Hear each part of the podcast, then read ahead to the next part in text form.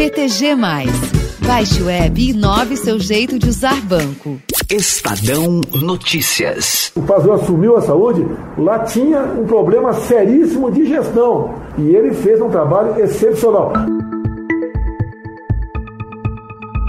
É no próximo dia 19 um dos depoimentos mais aguardados na CPI da Covid, o do ex-ministro da Saúde, Eduardo Pazuello. No entanto, esse embate entre o general e senadores pode não acontecer. A Advocacia Geral da União, com o aval do Palácio do Planalto, prepara um habeas corpus que garanta ao ex-titular da pasta o direito de ficar calado e não responder a perguntas da comissão. Para subsidiá-lo na CPI, advogados da AGU estão coletando documentos sobre a aquisição de respiradores e fabricação de cloroquina. O general da Ativa já se reuniu ao menos duas vezes com eles. Pazuello já não compareceu à comissão no último dia 3, alegando contato recente com coronéis contaminados por Covid-19. Vice-presidente da CPI, Randolph Rodrigues, da Rede, afirmou que se trata de um artifício jurídico para obter o adiamento ou a mudança da condição de testemunha. Porque ele não compareceu à CPI e, ato contínuo, ele recebe em casa pessoas, mesmo tendo alegado que estava sob suspeita de estar infectado. O depoimento de Pazuello é considerado crucial, porque ao deixar o cargo, ele ligou sua demissão a um complô de políticos interessados em verba pública e pichulé. E ali começou a crise com a liderança política que nós temos hoje, que mandou uma relação para a gente atender e nós não atendemos, porque todos queriam o pichulé no final do ano. Segundo interlocutores, durante um treinamento para responder às perguntas feitas pelos senadores, o general estava muito tenso e com medo de ser preso logo após prestar depoimento. Outro fato que tem deixado Pazuello sem dormir foi a recente entrevista do ex-secretário de Comunicação, Fábio Van Garten, à revista Veja, em que afirmou que houve incompetência do ministro da Saúde em adquirir vacinas. No entanto, durante depoimento à CPI da Covid, ontem, o ex-secretário voltou atrás na afirmação. A revista Veja, num nomenclatura ao ministro Pazuello a incompetência, eu entendo que a incompetência é ficar refém da burocracia.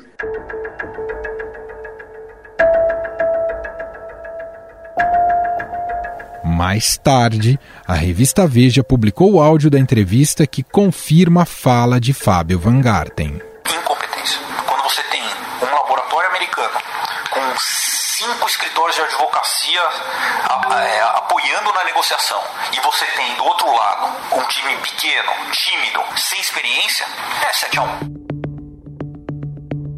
A situação é tão grave que o vice-presidente Hamilton Mourão classificou a ida de Pazuello à CPI como a mais difícil. Esse depoimento dele na CPI será o depoimento mais difícil, é óbvio, né? ele tem que se preparar para isso. Todos aqueles que estão lá vão, né, vamos dizer, vão fazer um interrogatório bem duro em cima das ações que ele fez ou deixou de fazer. Eduardo Pazuello foi o ministro da Saúde que mais ficou à frente do cargo durante a pandemia. O general participou das negociações de vacinas e da crise de falta de oxigênio em Manaus, foco de investigação. E para entender essa rede de proteção que está sendo formada em torno do ex-ministro da Saúde, eu converso agora com o repórter do Estadão em Brasília, Felipe Frazão. Olá, Frazão, tudo bem? Olá, Emanuel, tudo bem? Tudo tranquilo comigo? Espero que também com você e com os nossos ouvintes.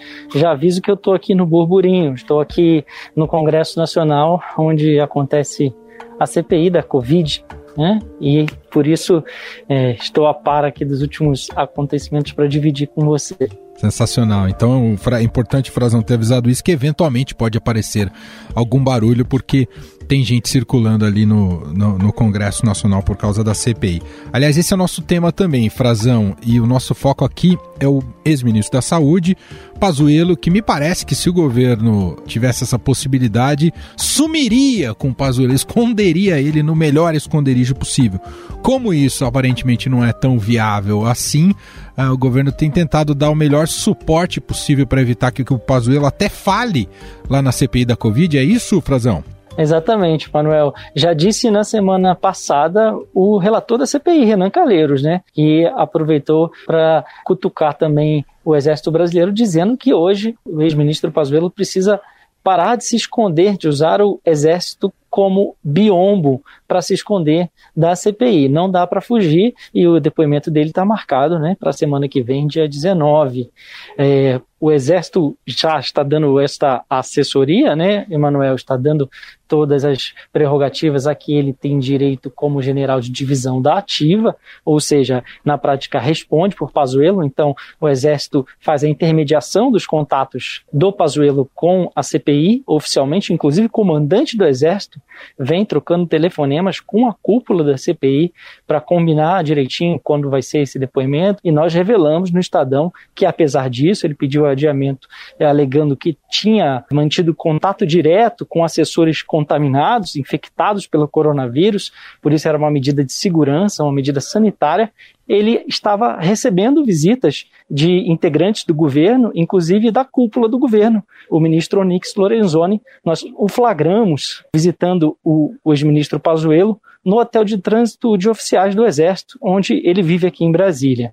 Além disso, Emanuel, o Pazuello está recebendo a orientação jurídica da Advocacia Geral da União, portanto, um órgão diretamente ligado ao presidente Jair Bolsonaro. E o que a Advocacia Geral da União está fazendo é ingressar com um recurso muito comum em CPIs para que o Pazuello não seja obrigado a responder às perguntas na CPI. Ou seja, na prática, ele, se tiver esse direito, um, um habeas corpus concedido pelo Supremo Tribunal Federal, ele pode ficar em silêncio ou responder apenas o que lhe for mais conveniente durante a inquirição.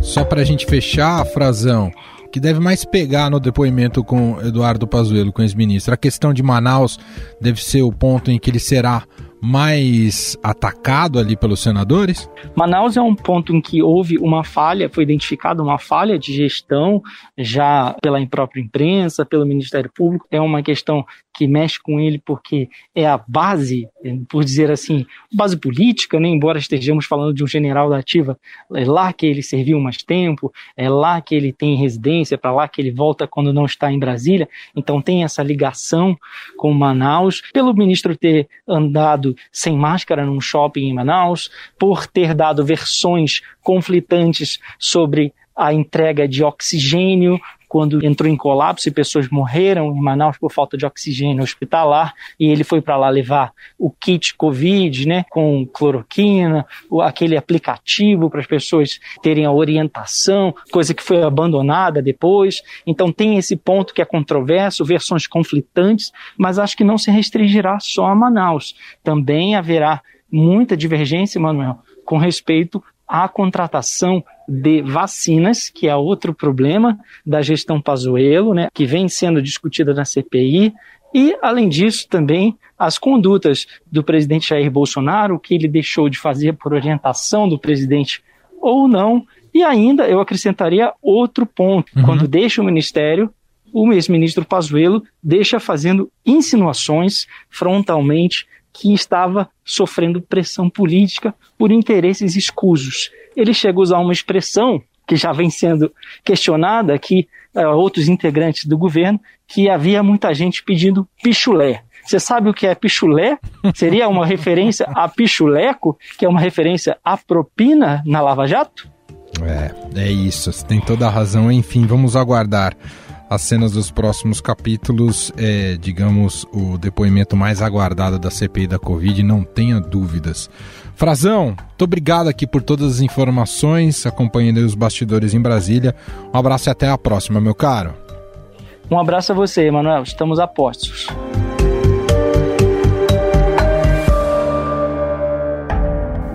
Em 15 segundos voltamos e para falar mais das polêmicas que nortearam a gestão de Pazuello à frente da saúde e trazer também aqui uma análise do potencial de estrago desse depoimento dele à CPI. a gente vai entrevistar a cientista política Tatiana Chicarino. Ela é da Fundação Escola de Sociologia e Política de São Paulo. Conheça o BTG, o banco completo para pessoas exigentes, que une a solidez do BTG Pactual, o maior banco de investimentos da América Latina, e a praticidade de um banco digital. BTG, inove seu jeito de usar banco. Baixe o app. Estadão Notícias. Durante a sua gestão à frente do Ministério da Saúde, Eduardo Pazuello se envolveu em diversas polêmicas, como citou o repórter Felipe Frazão no bloco anterior. Em seus primeiros dias no cargo, a pasta divulgou um novo protocolo que ampliava a possibilidade de uso da cloroquina e da hidroxicloroquina no tratamento da Covid-19. E nós, há dois meses, já mudamos esse protocolo. Qualquer sintoma procure imediatamente a unidade básica de saúde, as triagens, a UPA, que for diagnosticado pelo médico, receba a prescrição dos medicamentos e com isso não vai ficar agravado. Em junho do ano passado, o Ministério da Saúde parou de divulgar os dados sobre a pandemia no país. Desde então, um consórcio de veículos passou a divulgar diariamente os dados de contaminados e mortos pela Covid entre eles o Estadão. O modelo anterior nunca me agradou, porque sim, os dados somados puros não eram dados que eu achava o suficiente para os gestores. Um dos principais conflitos envolveu a Coronavac. Após Pazuello anunciar em outubro a compra de 46 milhões de doses da vacina, o então ministro da Saúde foi desautorizado pelo presidente e suspendeu a aquisição dos imunizantes desenvolvidos pelo laboratório chinês Sinovac em parceria com o Instituto Butantan. No meio militar é comum acontecer isso aqui. É, é olha só, olha só, olha só. Não teve problema nenhum. Senhores, é simples assim. Um manda e o outro obedece. Mas a gente tem um carinho, entendeu? Pazuello passou também a ser investigado pela Polícia Federal por suposta omissão na falta de oxigênio em Manaus, que matou ao menos 28 pessoas, segundo o relatório do Ministério Público Federal. Em depoimento, o general afirmou que só foi informado da crise em 11 de janeiro, mas um documento entregue pela Advocacia Geral da União ao Supremo Tribunal Federal contradiz o militar. Não havia a menor indicação de falta de oxigênio. Nós só soubemos no dia 8 de janeiro. Ainda sobre sua gestão, o Ministério da Saúde lançou, no fim de janeiro, aplicativo Traticov, com o intuito de orientar no diagnóstico da Covid-19. A plataforma, no entanto, recomendava o uso de medicamentos sem eficácia comprovada contra a doença, como a cloroquina e a ivermectina. O médico preenche um questionário e, em seguida, recebe sugestões de procedimentos disponíveis na literatura científica.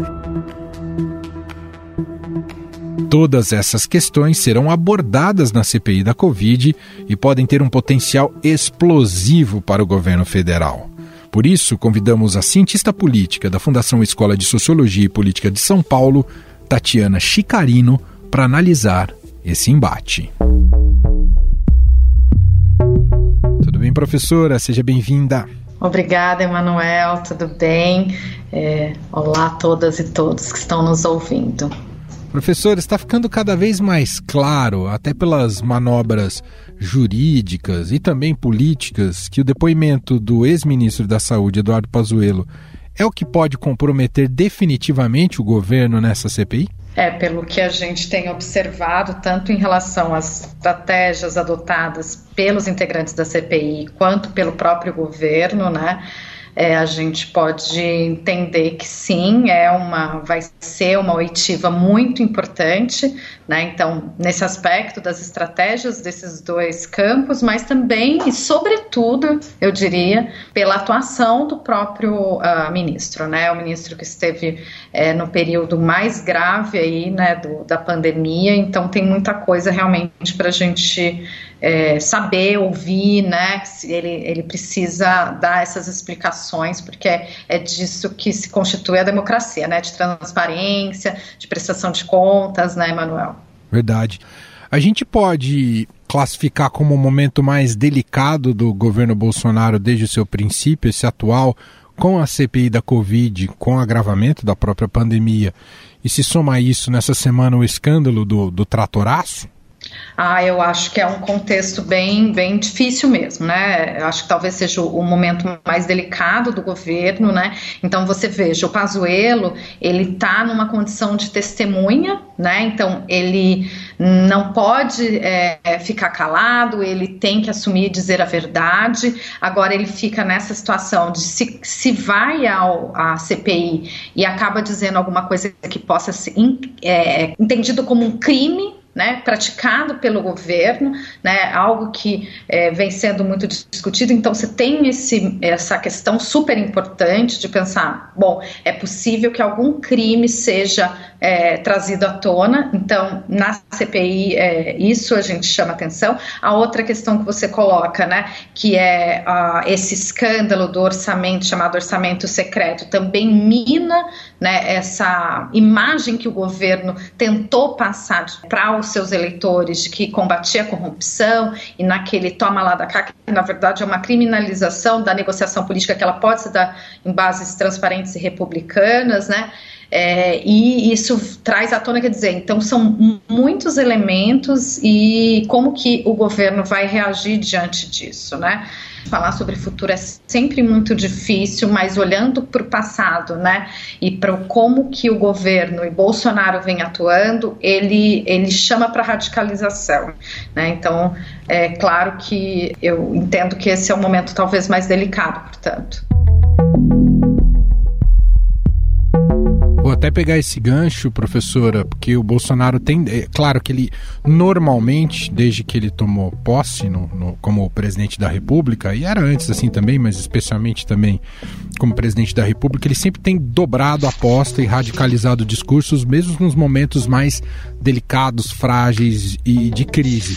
E ele tem feito declarações de teor golpista sobre as eleições. A senhora vê algum vê riscos para a nossa democracia diante disso ou são bravatas que nos acostumamos do Bolsonaro? Ah, não, não, não são bravatas. O Bolsonaro, ele é assim, né? E, e, quando a gente pensa nas instituições democráticas, temos que estar sempre atentos, né?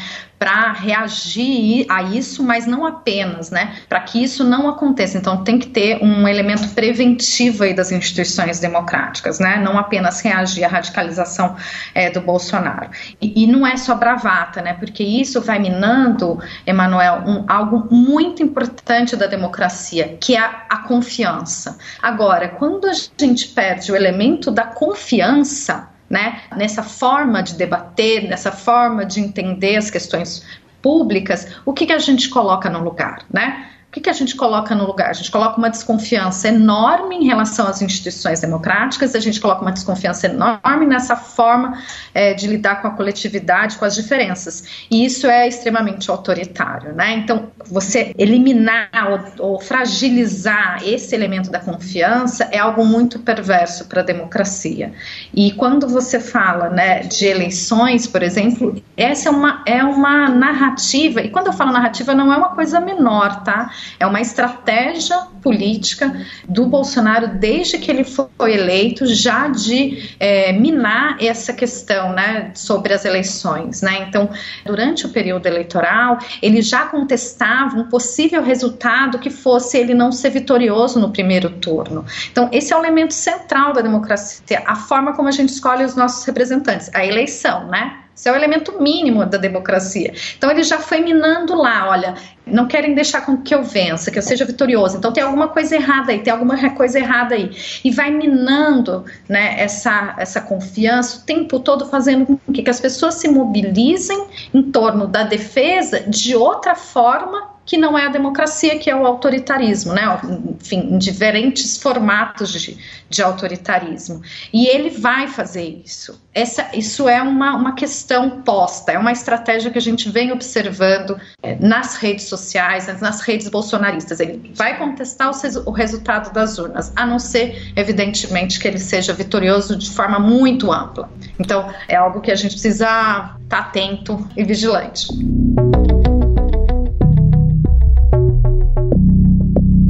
Bom, com a crise política, uma crise administrativa com os agravamentos da pandemia. O Paulo Guedes um pouco meio jogando a toalha agora, dizendo que não sabe se vai ter reforma, não vai ter reforma. A gente acaba entrando naquela reflexão, não é, professora, dos das limitações de certos sistemas, como o sistema presidencialista, que depende de um impeachment para que haja uma troca de governo, mesmo quando ele não é eficiente. O impeachment depende de uma série de fatores que a senhora sabe muito bem. A, a gente corre risco nesse sentido, pensando no prejuízo atual e talvez até, até dezembro de, do ano que vem, de 2022, da gente viver sob um, uma espécie de governo Walking Dead que está aí, vai ser um zumbi, mas vai entregar muito pouco para a população e para o avanço do país? Legal sua pergunta, Emanuel. Muitas coisas para a gente pensar. Se vamos pegar esse ponto, né? se o, o, governo vai ser um zumbi, não entregar as coisas que, que a gente precisa, né? Que a sociedade brasileira precisa.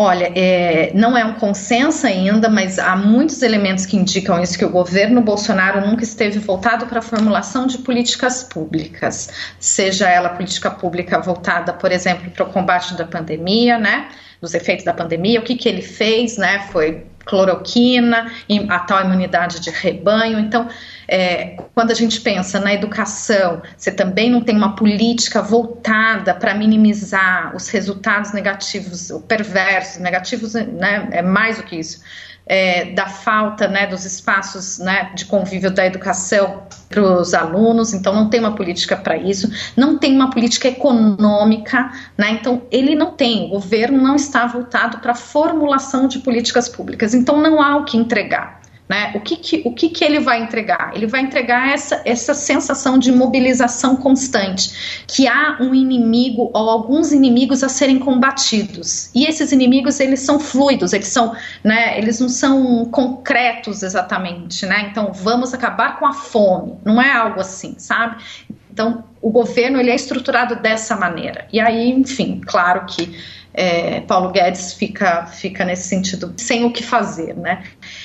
E, bom, aí a outra questão em relação ao impeachment, né? É, claro, assim, há movimentos crescentes de pedido de impeachment, mas nós vivemos no presidencialismo, né, em que você, quando não tem o voto de, a gente não tem o voto de desconfiança ou a desaprovação como sendo elementos para retirada do, do chefe de governo, né, como nos sistemas parlamentaristas. É, mas é uma discussão que a sociedade precisa fazer, né? É adequado que o presidente da Câmara tenha tanto poder assim de né, colocar o, impeachment para ser votado ou não? A gente pode pensar em outra, outros formatos, né? Essa é uma discussão que a gente já deveria estar tá fazendo desde há muito tempo, né? Então, desde o impeachment de Dilma, ao menos a gente deveria ter feito essa discussão. É, mas a gente está numa situação, é, do ponto de vista da democracia, bastante delicada, né? num processo que a gente vem chamando de desdemocratização, em que a democracia vem, vem sofrendo abalos muito fortes mesmo. Muito bem, ótima análise. Nós ouvimos aqui com a Tatiana Chicarino, ela é cientista política, professora da Fundação Escola de Sociologia e Política de São Paulo, analisando o atual estágio do governo Bolsonaro em meio a tantos escândalos e também a CPI da Covid que segue. Muito obrigado, viu, professora? Eu que agradeço, Emanuel. Até uma próxima e que a gente esteja num momento melhor. Estadão Notícias. E este foi o Estadão Notícias de hoje, quinta-feira, 13 de maio de 2021. A apresentação foi minha, Emanuel Bonfim. Na produção e edição, Gustavo Lopes, Júlia Corá e Ana Paula Niederauer. A montagem é de Moacir Biasi e o diretor de jornalismo do Grupo Estado, João Fábio Caminoto. Escreva pra gente no podcast estadão.com. Um abraço para você e até mais. Olá, eu sou a Rita Lizauskas, apresentadora do Estadão Blue Studio e quero te convidar para ouvir um bate-papo muito relevante sobre obesidade e o impacto dela na saúde feminina. É hoje à tarde, aqui nesse feed de podcast. Estadão Notícias.